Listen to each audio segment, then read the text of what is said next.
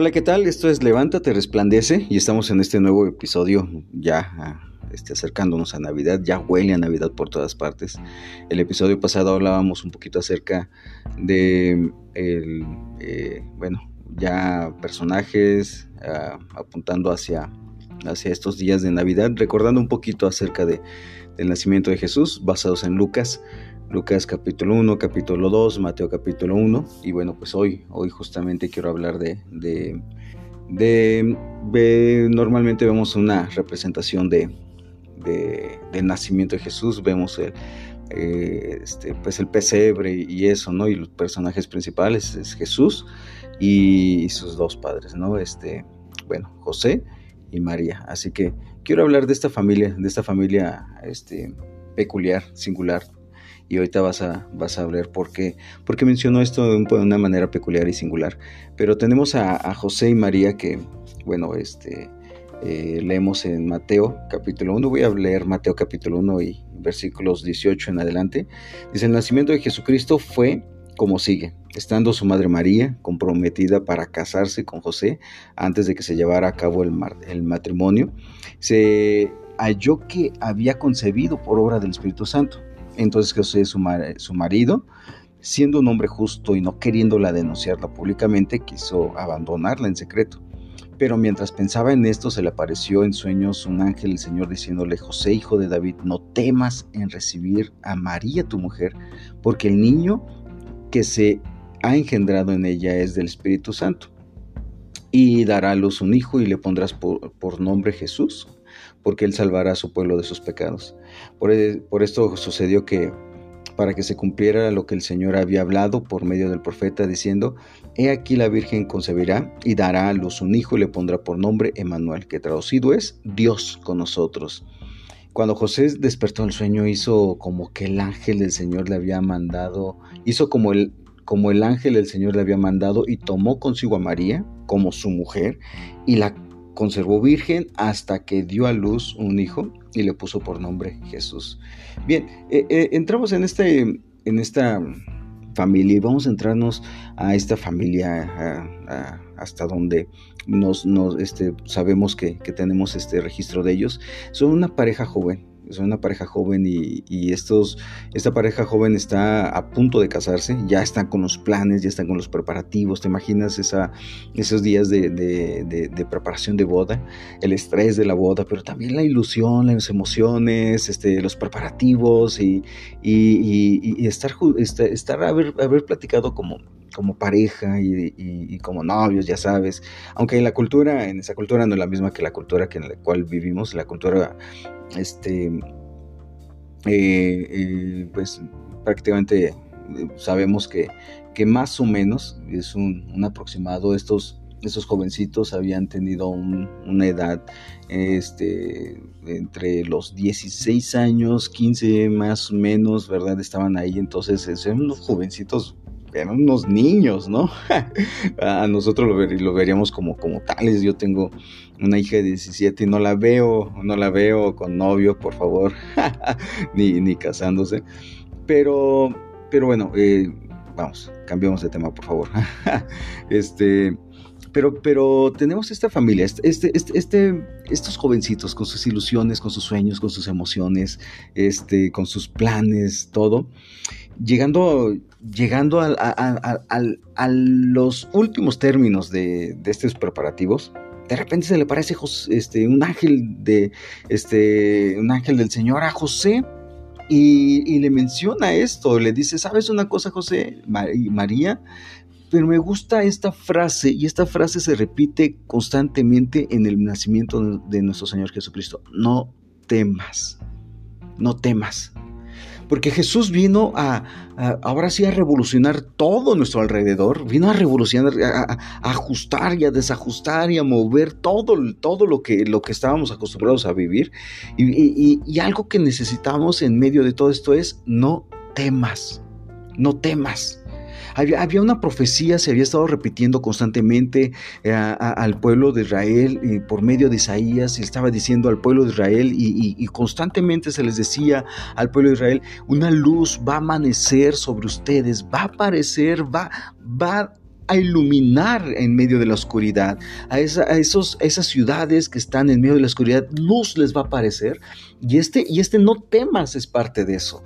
El, tema que para nosotros es, y ahorita quiero hablar un poquito acerca de, cuando nos toca la comodidad. Ay, eh, uno de nuestros, de nuestros, bueno, podemos decirlo teológicamente hablando, uno de esos ídolos, pero quiero hablar un poquito este, más, más aterrizado a, a, nosotros mismos. Uno de nuestros más grandes talón de Aquiles que tenemos es la comodidad. Todos batallamos con la comodidad, ansiamos la comodidad, luchamos por la comodidad, trabajamos para tener unas vidas cómodas, nos esforzamos y luchamos y trabajamos de lunes a viernes, lunes a sábado, todos los días para poder tener la comodidad que hemos logrado tener. Compramos, gastamos, es más, hasta nos endeudamos para tener comodidad. Buscamos, buscamos créditos, buscamos las tarjetas, los préstamos y vienen este, eh, eh, todas las formas en las que tú y yo podamos disfrutar o aparentemente disfrutar de una comodidad. Y ese es nuestro, nuestro, nuestro talón de Aquiles de, nuestra cultura. En la, cultura actual en la cual tú y yo estamos viviendo, eh, eh, tenemos que reconocer que una de las cosas de las cuales batallamos es con que se nos toque la comodidad. O sea, em, eh, nos cuesta trabajo esforzarnos, ir más allá, sacrificar, el, no estar cómodos y algo que se nos, se nos ha pegado muy, muy para, para nosotros es, es eso, ¿no? ¿no? No renunciar a la comodidad. ¿Por qué? Porque trabajo para estar cómodos, porque, porque me esfuerzo, porque, porque sudo, ¿verdad? Este, para que yo pueda tener una vida cómoda, para poder darle a mis familia una vida cómoda, a mis hijos una vida cómoda, para que yo pueda estar cómodo, para que después de llegar de trabajar todo el día, yo pueda encontrar tranquilidad y estar cómodo en mi casa. Y entonces aquí viene algo, un, punto importante, ¿no? Cuando, cuando algo toca nuestra comodidad, cuando viene algo y, y, testería de esa parte de nuestra comodidad, ¿qué pasa con nosotros? Explotamos, nos enojamos, nos frustramos, nos, nos, este, eh, eh, pues, nos desanimamos, nos, nos, nos, nos enojamos, nos, eh, nos deprimimos, nos, nos, nos, llenamos de ansiedad y todo eso. Te, pasa? ¿Te ha pasado? Yo creo que sí, me ha pasado a mí. Porque buscamos estar cómodos. Te imagínate un futuro. Un futuro en el que ya nos han hablado mucho de, de la, de, eh, de una de estar eh, eh, del retiro, de tener un retiro y, descansar y tener un, retiro digno. Y, hemos trabajado tanto para que tú y yo podamos descansar al final del día, porque podamos y, y este de que merecemos, se nos ha metido tanto a la idea de que tú y yo pensamos que después de tanto trabajo merecemos por lo menos estar más cómodos. Y piénsalo, algo afecta tu comodidad y nos enojamos. No, ¿por qué yo me tengo que levantar más temprano ahora? Si, si, si yo tengo que, ¿se me explicó? O no, ¿por qué yo ahora tengo que llegar más tarde este, a, mi casa? Si yo tengo que, o no, ¿por qué yo tengo? ¿Por qué me piden esto? Que yo haga algo en fin de semana. Eh, estoy hablando de que sí, seguro, hay prioridades en esas vidas. Y, no estoy hablando de, la contraparte de que necesitamos descansar, no, Dios lo, puso, lo, dejó claro. Pero por otro lado, vivimos en una época donde la incomodidad, las limitaciones, el sufrimiento por hacer lo correcto, pues parecen una maldición.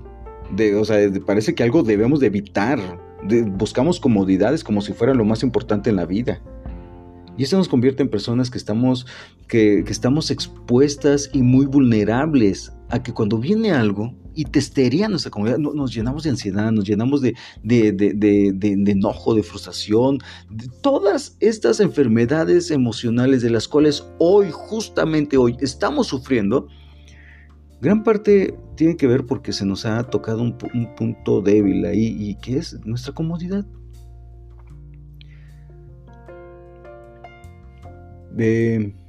Bueno, hemos sido afectados por el hecho de que eh, no, no, queremos que nos toquen algo importante en nosotros y es, si yo me esfuerzo y yo trabajo y yo logro, ¿verdad? Pues es para que yo pueda estar un poquito más tranquilo, ¿no? Y entonces no, no estoy dispuesto a sacrificar, no estoy dispuesto a esforzarme, a ir más allá, a, a negarme ciertas cosas porque, porque es mi comodidad. Y entonces la ansiedad que hoy vive, vive mucha gente es porque, mira, es, es, interesante, ¿no? La ansiedad que vive mucha gente es porque quisiera estar más cómoda, porque quisiera tener cosas que fueran más confortables para su vida, pero en esa búsqueda de esas cosas y no lograrlas y no alcanzarlas, generan más ansiedad. Me, explico, y entonces uno está en, ese, eh, en, ese caminar como si fuera, incluso como si fuera el típico, este, la carrera de las ratas de la economía, ¿no? Pues también hablando de esto, ¿no? Buscamos y correteamos la comodidad y estamos atrás de ella, pero cuando, cuando mientras más tratamos de, llegar a tenerla, más nos, llenamos de frustración, de, ansiedad y todo eso. Y entonces parece que cuando tú y yo tenemos la estamos cómodos, tenemos un trabajo y estamos en nuestra, y, algo muy, muy típico hoy, ¿no? Es nuestra, nuestra zona de confort, cuando estamos tranquilos y cómodos y viene algo, no sé, una, un ministerio en el cual Dios te ha llamado a ser parte y entonces tienes que sacrificar ciertas cosas. Eh, no sé, un hijo, un hijo, estás tranquilo. Imagínate también, la venida de un hijo es maravilloso, pero también te esterea un poquito tu comodidad porque estás, estás acostumbrado a dormir tus horas, a no compartir, bueno, este, tu dinero también se va a ver afectado, eh, el, esfuerzo, yo sé, yo tengo dos, ¿verdad? Pero yo sé que es, son maravillosos, nos dan una alegría, pero también generan ese esfuerzo, ese trabajo, ese sacrificio, eh, ese, ese quitarte de la comodidad para, para poder llegar a, criar a, tus hijos, ¿no? No sé, pensar en un cambio de ciudad, cambio de cambio de, actividad, cambio de trabajo, qué, sé yo. No sé, o sea, hay muchas cosas que hoy tal vez pudieran a ti tocarte ese punto de comodidad. Una enfermedad, y ahora tienes que cuidarte, y ahora tienes que este, sacrificar alimentos o tener una dieta mejor, más balanceada. Mira, hay muchas cosas, qué sé yo. El punto es que cuando algo toca nuestra comodidad, nos, nos ponemos mal yo recuerdo, y, bueno, hablando de, esta pareja joven, hablando, regresamos un poquito a la historia de esta pareja joven.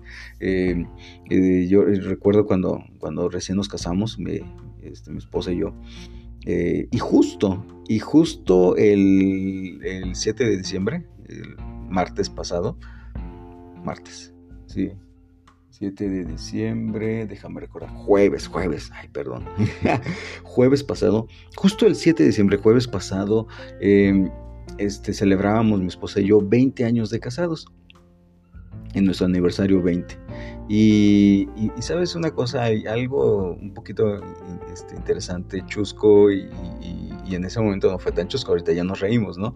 Pero cuando nos recién casamos, mi esposa es del sur de México, Villahermosa, Tabasco. Yo soy de, del centro de, México, en Querétaro. Y vivíamos en el norte de México, en Tamaulipas. Bueno, este, entonces cuando nos recién casamos fuimos desde Tabasco, pasamos a, Querétaro y de Querétaro a, a Tamaulipas, ¿no? Pero, pero sucede que cuando nos casamos nos dieron un montón de regalos, ¿no? Que, que en, ese, en ese tiempo mi, mi pastor misionero eh, misionero Jimmy Lee, eh, se trajo un montón de cosas en, su camioneta, ¿no? Que nos habían regalado regalos, todo eso, pero todavía faltaban muchas cosas. Así que cuando nos recién casamos, mira, yo estoy acostumbrado a, cargar con mi maletita y ya, una mochila, yo soy feliz con una mochila y punto, ¿no? No, en este caso mi esposa carga con todo, con todo lo que pueda, este, por si, por si hace frío, por si hace calor, por si llueve, por si no llueve, por, por este, zapatos para estos zapatos para esto. No puede ser, ¿no? Bueno, te imaginarás, cuando recién casamos, y, todas las partes de regalos, pero toda su ropa, todo un montón de cosas.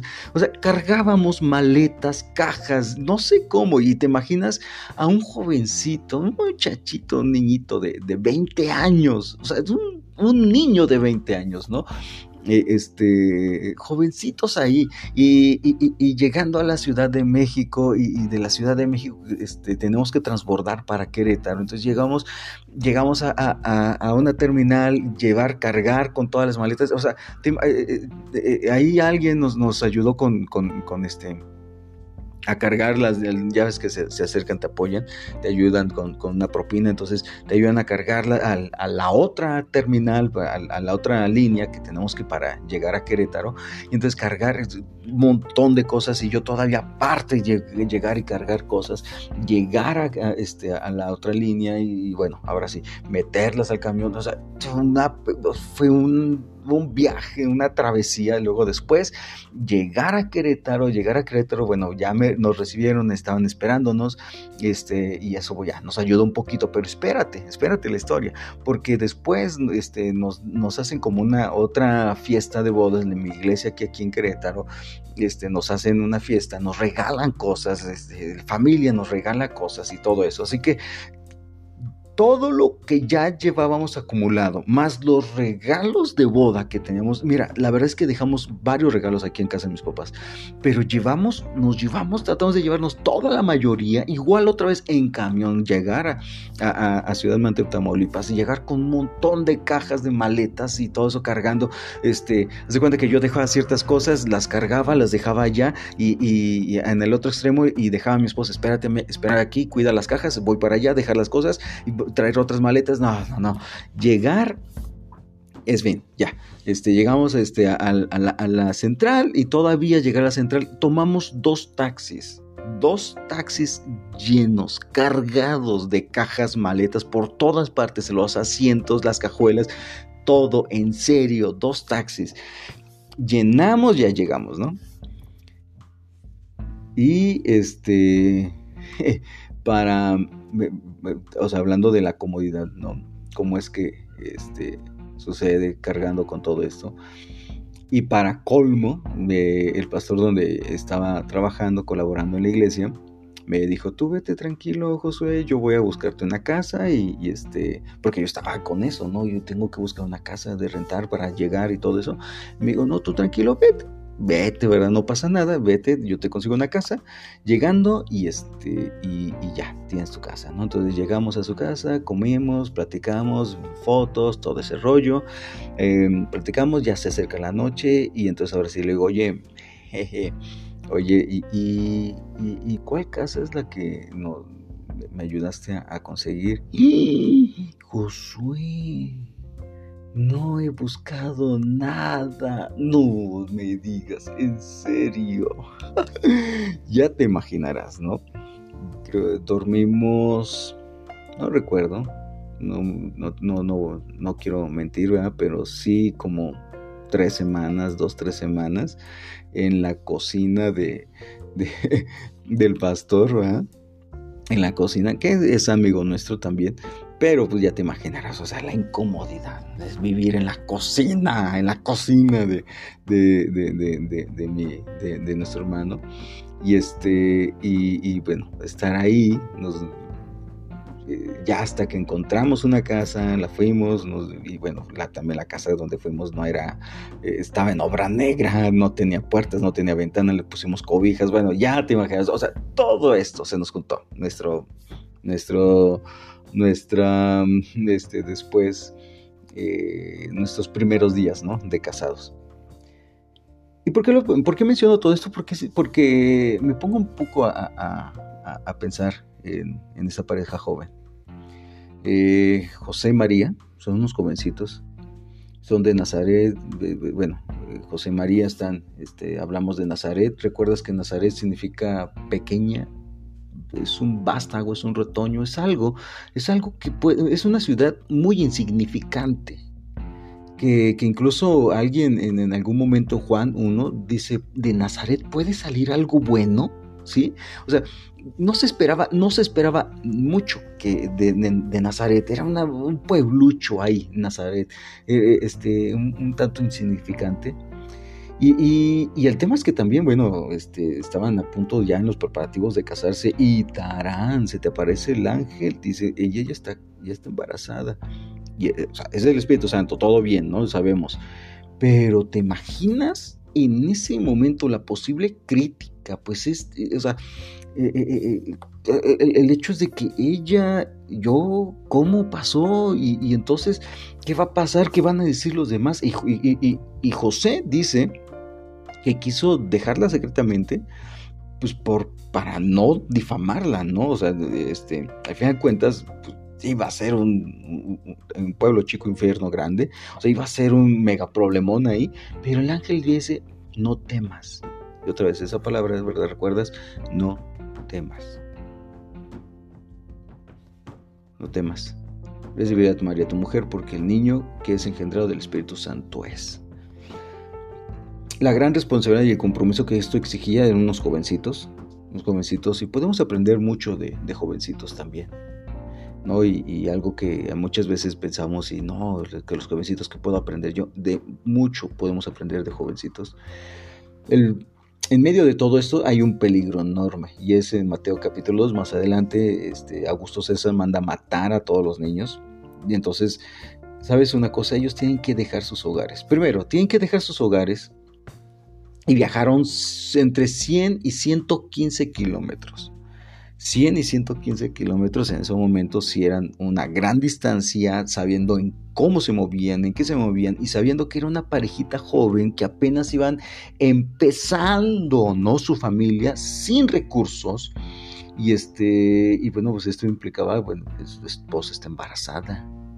Ya llevas una esposa embarazada ya llevas a una esposa con los achaques, con los antojos, con los vómitos, con todo esto que produce un embarazo, con las molestias típicas de un embarazo, con un viaje difícil, con peligros también, con, con, este, con gastos imprevistos de un viaje. O sea, ¿te imaginas el peor momento para viajar sin dinero es cuando está embarazada tu esposa?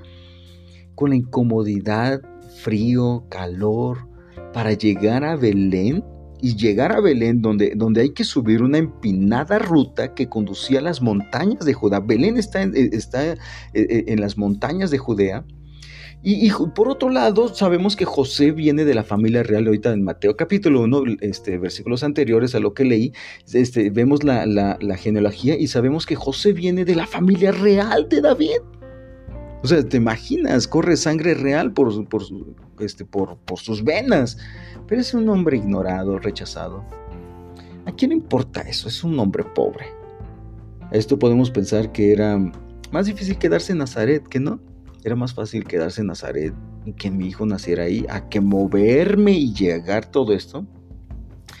Dar a luz en un lugar muy incómodo, en un establo, y teniendo como cuna un pesebre.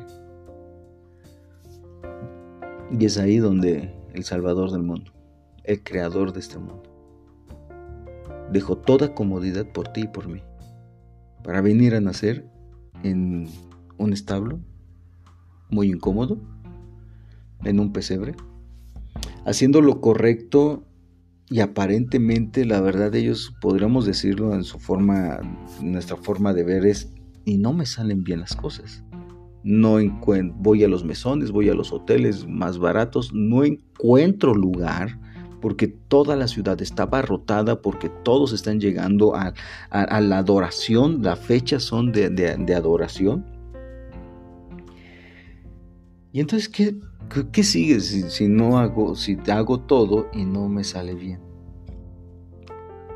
Y viene la pregunta, ¿realmente será el hecho de que obedecer a Dios, hacer lo correcto, significará no pasar sufrimiento, incomodidad o limitaciones? Mira, nosotros, ellos no tenían lo que tú y yo tenemos hoy. Ellos no tenían lo que tú y yo no tenemos, lo que tú y yo tenemos hoy. E hicieron lo imposible y obedecieron y fueron fieles a lo que Dios les había pedido. Permanecieron en Belén 40 días aproximadamente para ir a Jerusalén y presentar su ofrenda. La más sencilla, la de, la de los pobres, pero, pero ofrendaron. O sea, no fue un pretexto de decir, no, Dios, tú sabes que no tengo dinero, no te voy a dar nada. No, o sea, presentaron su ofrenda, la de los pobres, pero presentaron su ofrenda. Y la pregunta aquí es, ¿qué, qué estamos haciendo tú y yo con lo que tenemos? ¿Qué lo, con, lo que tenemos en las manos? Dios es, Dios es maravilloso para hacer genialidades, para hacer milagros con lo que tenemos en la mano. Pero el tema es, ¿estamos disponiéndolo al, a, a Dios? O, estamos peleando tanto por nuestra comodidad para que no se me toque lo que yo ya tengo, con lo que yo ya he logrado, con lo que yo ya he obtenido y no estoy dispuesto a renunciar, no estoy dispuesto a sacrificar. Para esta pareja joven tal vez lo más fácil era quedarse en Nazaret y ya punto. Es más, justificarse y decir, no, Dios sabe que yo quiero obedecer a Dios, Dios sabe que yo quisiera yo quisiera este, eh, eh, eh, este, pues, adorar a Dios e ir, ¿verdad? Yo, Dios sabe, pero mira, mi, mi esposa está embarazada. Y, y, y, tendríamos que hacer toda una travesía y tenemos que gastar dinero que no tenemos para gastar y tenemos que estar pasando incomodidades y hacer pasar a mi esposa por incomodidades, pero no lo hicieron. Pero caminaron y siguieron y, buscaron y se acomodaron y se amoldaron y se ajustaron a lo que tenía. Hicieron lo mejor posible con lo que tenían. Obedecieron con lo que tenían. Y sabes una cosa, tú y yo hoy estamos mucho más cómodos que ellos. Tú y yo hoy estamos mucho más más eh, eh, en mejor situación que ellos y sabes una cosa, nos cuesta trabajo sacrificar un poco, un poco de lo que tenemos.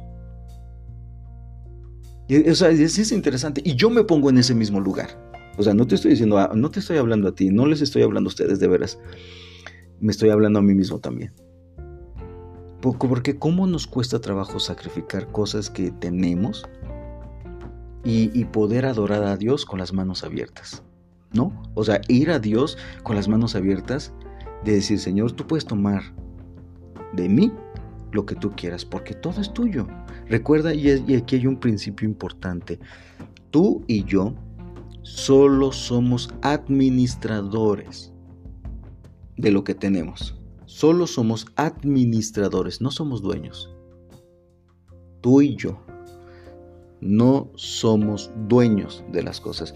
Leía en mi tiempo devocional en estos días, eh, estoy leyendo primero Corintios y, en 1 Corintios capítulo 4 justamente nos dice ¿no? que se espera que todo hombre, Pablo dice, que todo hombre nos considere de esta manera como servidores de Cristo y administradores de los misterios de Dios. Ahora bien, lo que se requiere, además de los administradores, que cada uno sea hallado fiel. Fidelidad. Entonces yo quiero hablar contigo, yo quiero ir a hablar, hablar a ti, a, tu corazón y decir, ¿sabes una cosa? Si hay algo que Dios está pidiendo hoy, hoy, justamente hoy en tu vida y en mi vida, es fidelidad que seamos administradores. No somos dueños, no nos pertenece nada aquí en este mundo, no somos dueños de todo lo que tenemos, de nada de lo que hay en nuestro alrededor, no somos dueños. Y sabes una cosa, entonces somos administradores y se requiere que seamos fieles a lo que tú y yo tenemos, a lo que Dios nos ha, nos ha, nos ha encomendado a cuidar, administrar y producir ¿sabes? Y entonces esto me lleva a un punto, porque, porque bueno, por un lado, por un lado, yo me puedo considerar decir, no, entonces yo me considero indigno, yo me considero una, una, cosa de nada, un mínimo de que yo no podría hacer lo que Dios me pide estar haciendo. Pero, ¿sabes? Estoy, hablando, estoy leyendo estos jovencitos que obedecieron a Dios, que hicieron cosas que, que, estuvieron dispuestos a hacer.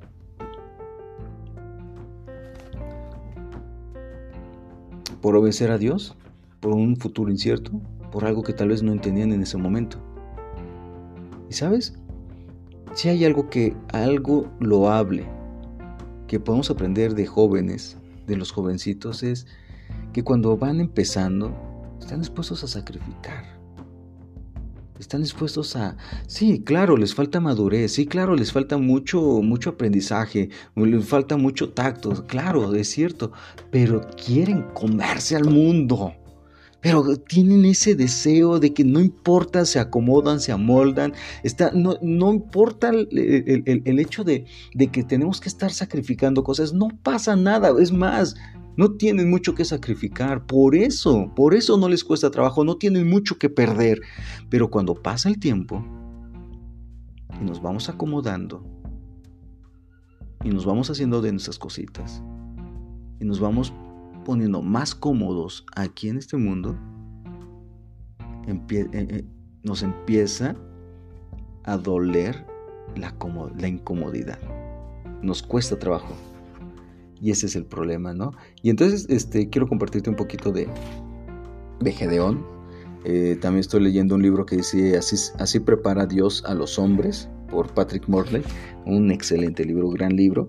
Y entonces habla de Gedeón y habla del, de la debilidad, ¿no? Sabes un poquito la historia de Gedeón, Dios lo llama y Gedeón pues se considera que no es gran cosa y luego después en, el ejército ve una guerra y los, Dios lo reduce a 300, la famosa este, los famosos 300 de Gedeón, bueno, pues Dios está, no está limitado, y quiero responder esto, Dios no está limitado por nuestra debilidad. Me encantó esta frase, la subrayé en el libro y me lo quedo.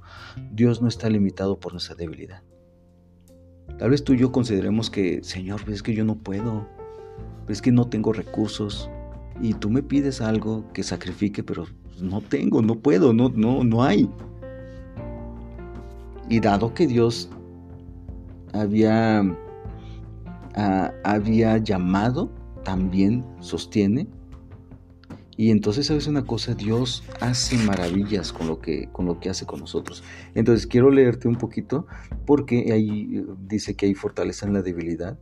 Y entonces dice, hace una pregunta, dice, ¿no es irónico que Dios eligiera lo único en que este hombre realmente fracasó para que esto se convirtiera en la base de su ministerio?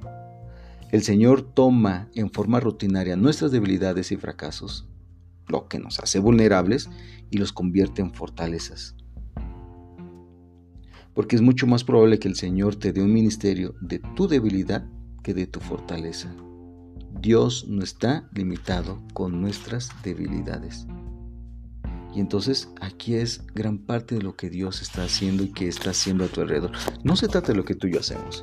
No es un plan. José y María no hicieron un plan. dijeron, bueno, vamos a ahorrar.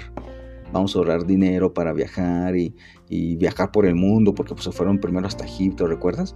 Este, la noticia de que Herodes va a matar a los niños, no, pues vámonos a Egipto, vámonos a pasear a Egipto, es como, como una cultura, vamos al otro país, no, vamos al otro lado. Eh, aquí en México comúnmente decimos, no, vamos al otro lado cuando hablamos de Estados Unidos, ¿no? Y a cruzar el, río y, estar viviendo allá un rato, luego regresar, eh, y luego regresamos eh, dentro del plan, vamos a estar allá un tiempo, luego regresamos, regresamos a Nazaret, vamos a Belén y, hacemos todo esto rollo, ¿no? Primero vamos, a, primero vamos a Belén, nace nuestro hijo, después nos vamos a Egipto y allá pasamos un ratito, luego regresamos. No, no, no, no, no estaba dentro de sus planes. No ahorraron por mucho tiempo. No estoy diciendo que los planes y ahorros no están mal. No, no, no, no me malinterpretes. Lo que quiero decir es que muchas veces esperamos a tener el momento ideal a tener todo ya listo y dispuesto para decir, ahora sí Señor, ya estoy listo para obedecerte, ya tiene todo, tengo todo. Y no es así. Dios usa nuestra debilidad para hacer mostrar su poder. Pero la pregunta es, ¿estás dispuesto a sacrificar tu comodidad por obedecerle, por seguir a Él? ¿Por amar a tu familia? ¿Por ir y congregarte por compartir parte, ¿sabes? Una cosa, estas fechas, estas fechas que vienen de, de, de, aguinaldos, de bonos y, y, entradas grandes, que nos hagan tacaños y nos hagan, que nos hagan no querer sacrificar algo de lo que tenemos por compartir con alguien más? Que nuestra debilidad, que nuestros temores no, no nos hagan amar la comodidad más que la obediencia a Dios, más que el seguirle y caminar con Él. Así que bueno, mi, mis palabras hoy para ti son, levántate, resplandece, levántate.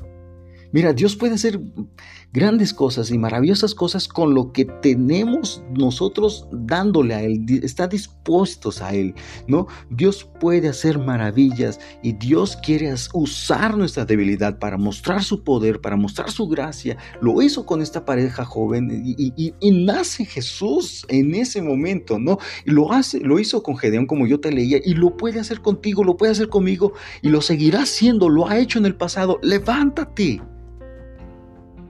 y resplandece. Uno, créele a Dios, confía en Dios, levántate, tú solo, sabes, tú solo permite que Él te sostenga, que Él te mantenga, y hay muchas veces el plan no te lo va a dar claro, definido todavía, pero levántate y obedece a Dios y resplandece. ¿Qué quiero decir con, con resplandecer? No permitas que la comodidad sea mucho más, más grande que tu deseo de crecer, deseo de mejorar, deseo de obedecer a Dios. No permitas que la comodidad mate, mate todo lo que podría Dios hacer a través de ti y por medio de ti. La comodidad es un enemigo terrible. ¿Es bueno estar momentos cómodos? Sí. ¿Nos agrada estar a todos? Sí. Pero muchas veces habrá ocasiones en las que hay que sacrificar comodidad por crecimiento, por avanzar, por, por, por, por crecer en el Señor. Crecer como esposo, crecer como padre, crecer como hijo de Dios, crecer como, como ciudadano, crecer en el Señor. No permitas que la comodidad sea tu peor enemigo, ¿va? Que Dios te bendiga, levántate y resplandece. Seguimos en contacto.